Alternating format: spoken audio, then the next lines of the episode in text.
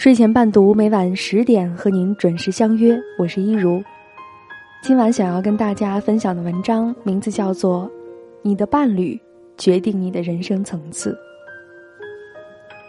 两个人在一起久了，会越来越有夫妻相，而被改变的不仅仅是面相，更重要的是改变着我们的信念、格局和人生层次。青怡年轻的时候，一定是一个一等一的美人胚子，即使年近四十，还依然小巧精干。干练的马尾，光洁的额头，说话干脆，从不拖泥带水，常常人未到，爽朗的笑声早已传开。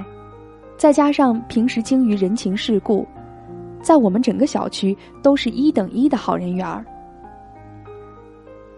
青怡的老公没有什么相对固定的工作，靠跟人打零工挣钱。今年在工地盖房子，明年在城里面拉三轮儿。平时见面只限于打招呼，话语不多，和青怡的精干有着天壤之别。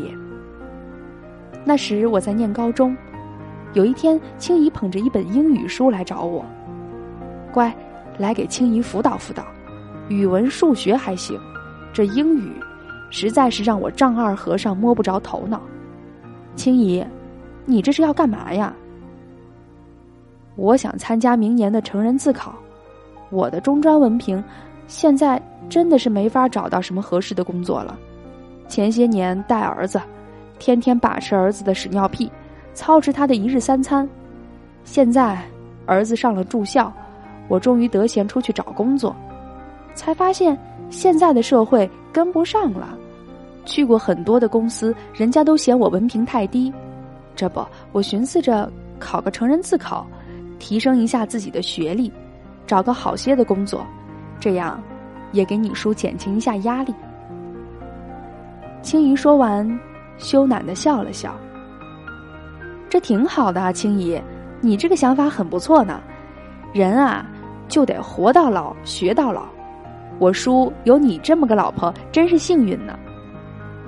青怡听完，发出熟悉的爽朗的笑声。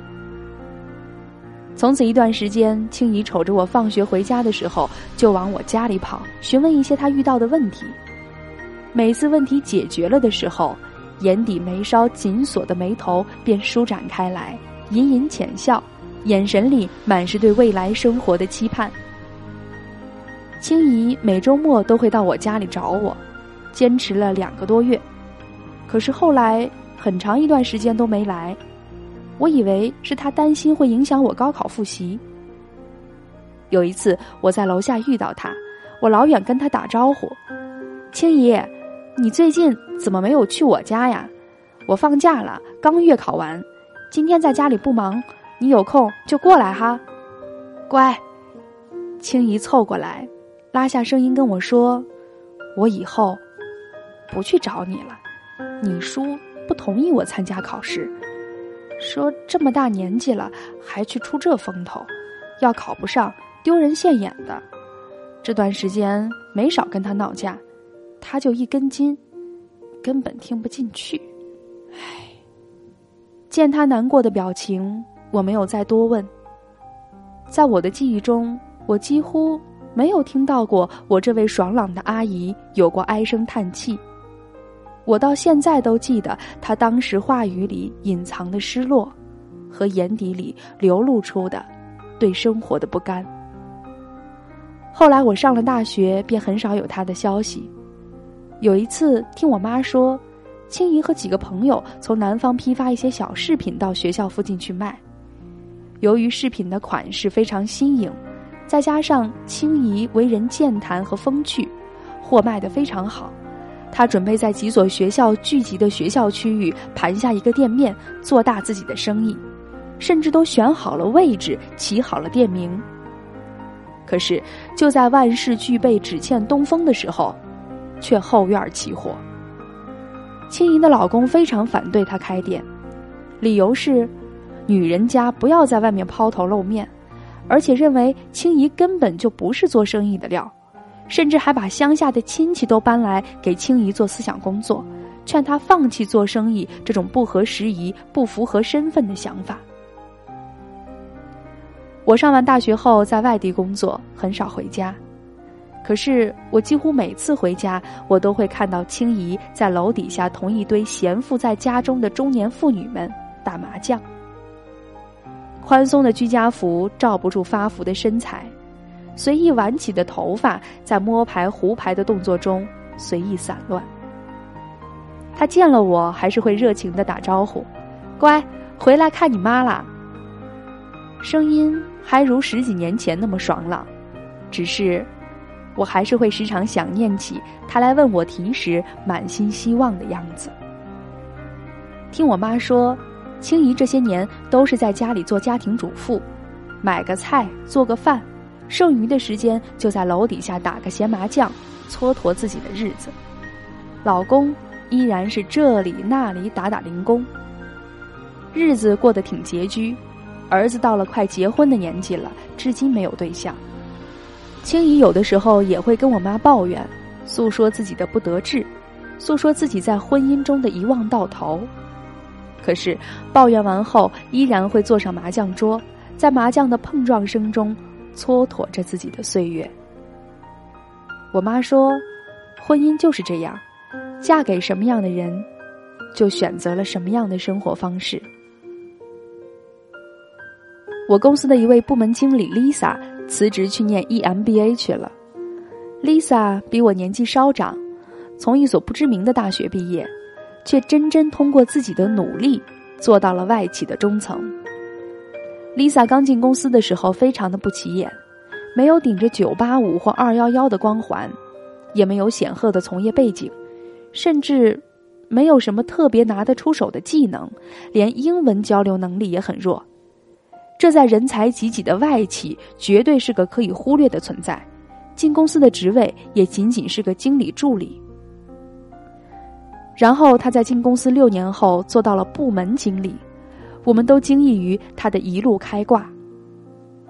由于他的离职，我们搞了个聚会，在席间酒过三巡，趁着微醺，Lisa 抓着老公的手，动情的向我们介绍：很多年前，我只是一个丑小鸭，是个混进人群里就再也找不到自己的人。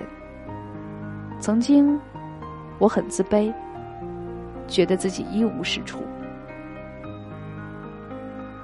后来我遇到了我的先生，是他让我觉得我的人生光芒万丈，可以无所不能。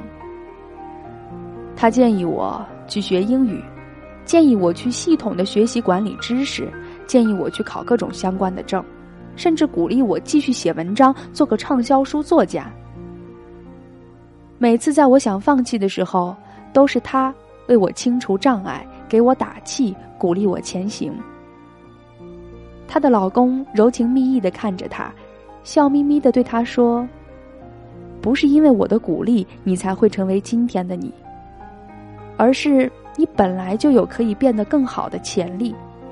你所有的一切都是因为你通过努力，成了你内心更好的自己。”再看 Lisa，早已经不是当年那个土土的穿着不得体衣服的小女生，当年那个。不施粉黛，没有光泽，眼神胆怯，一说英语就窘得满脸通红的青涩姑娘，已经出落的有精致的妆容，穿着得体的服饰，说着流利的英文，浑身散发着知性的魅力，眼底眉梢满是干练，更重要的是，浑身上下都透露出一股由内而生的自信和笃定。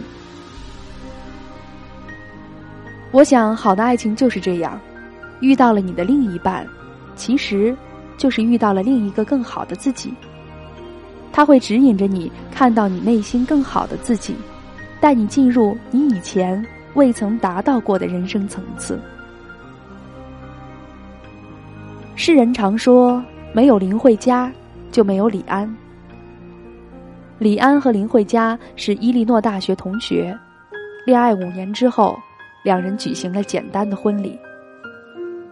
据李安回忆说，婚后，戏剧电影系毕业的自己却际遇无常，一事无成，过了整整六年全职家庭主妇，全靠薪水微薄的妻子养着。生活中的各种柴米油盐、酸甜苦辣、鸡零狗碎，瓦解着他的锐气和激情。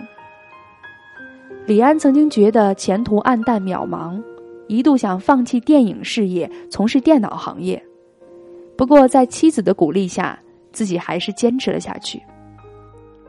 林慧嘉对李安说：“我一直就相信，人只要有一项长处就足够了。你的长处就是拍电影。”学电脑的人那么多，又不差你李安一个。你要想拿到奥斯卡的小金人，就一定要保证心里有梦想。李安的转机在《推手》这部电影出现，影片上映后好评如潮，他也因此获得当年台湾金马奖最佳导演奖提名。所有人都称赞这个突然杀出来的青年导演，而李安，此时。已经三十六岁了。李安的两个儿子曾为李安总结了成功秘籍。爸爸很幸福，能够娶到像妈妈这样的女人，是爸爸成功的原因。如今的李安功成名就，没有林慧嘉养家的六年，也许世界将失去一个赫赫有名的导演李安。而得到一个默默无闻的程序员李安。林慧嘉宽厚能干睿智，李安温润内敛多才。他的理性遇上了他的感性，就好像一座天平，为这个家找到了一个最适合的平衡点。我们每一个人都至少要经历两次出生，一次。是从妈妈的子宫中出生，一次是从自己的婚姻中出生。我们的第一次出生是天赐的，不管是好还是坏，我们都只有接受；而我们的第二次出生却是我们可以选择的。一个好的另一半，会让我们的人生获得另一次的重生。两个人在一起。每日耳鬓厮磨，琴瑟和鸣，你侬我侬；亦或是囿于柴米油盐，每日吵吵闹闹，一地鸡毛。不管是怎样形态的婚姻生活，不变的是我们都在不经意间深深的受到对方的影响。我们常说，两个人在一起久了，会越来越有夫妻相，而被改变的不仅仅是面相，更重要的。是改变着我们的信念、格局和人生层次。两个人在婚姻中的行为习惯和生活方式越来越相近。有的人在婚后越发鲜艳、越发自信和迷人，不断追求自我成长，不断挑战自己，攀登上越来越高的山峰，看尽越来越广阔的风景。有的人，在婚后即使打扮的光鲜亮丽。但还是给人一种干涸枯萎的感觉。他们不敢改变，不求进步，不愿挑战，求于婚姻的围城中固步自封，难以看到远方绚丽的风景。我们互为对方的另一半，我们彼此的层次、性格、阅历、格局、认知和见识，都在这段婚姻中得到交换和平衡。遇到一个高层次的另一半。他的出现会唤起我们内心那个更好的自己，会促使你去蜕变，去扩大自己的格局，去提升自己的层次，去拥抱未来那个更好的自己。而如果不幸的是，你遇到了一个低层次的另一半，那请你不要停止追求你的梦想，不要停下你前进的步伐，不要去害怕改变。你需要更大的勇气和力量，在唤起自己成长的同时，也去唤醒对方的成长和改变。感谢您的倾听和陪伴，今天就是一如想要跟大家分享的。祝您晚安。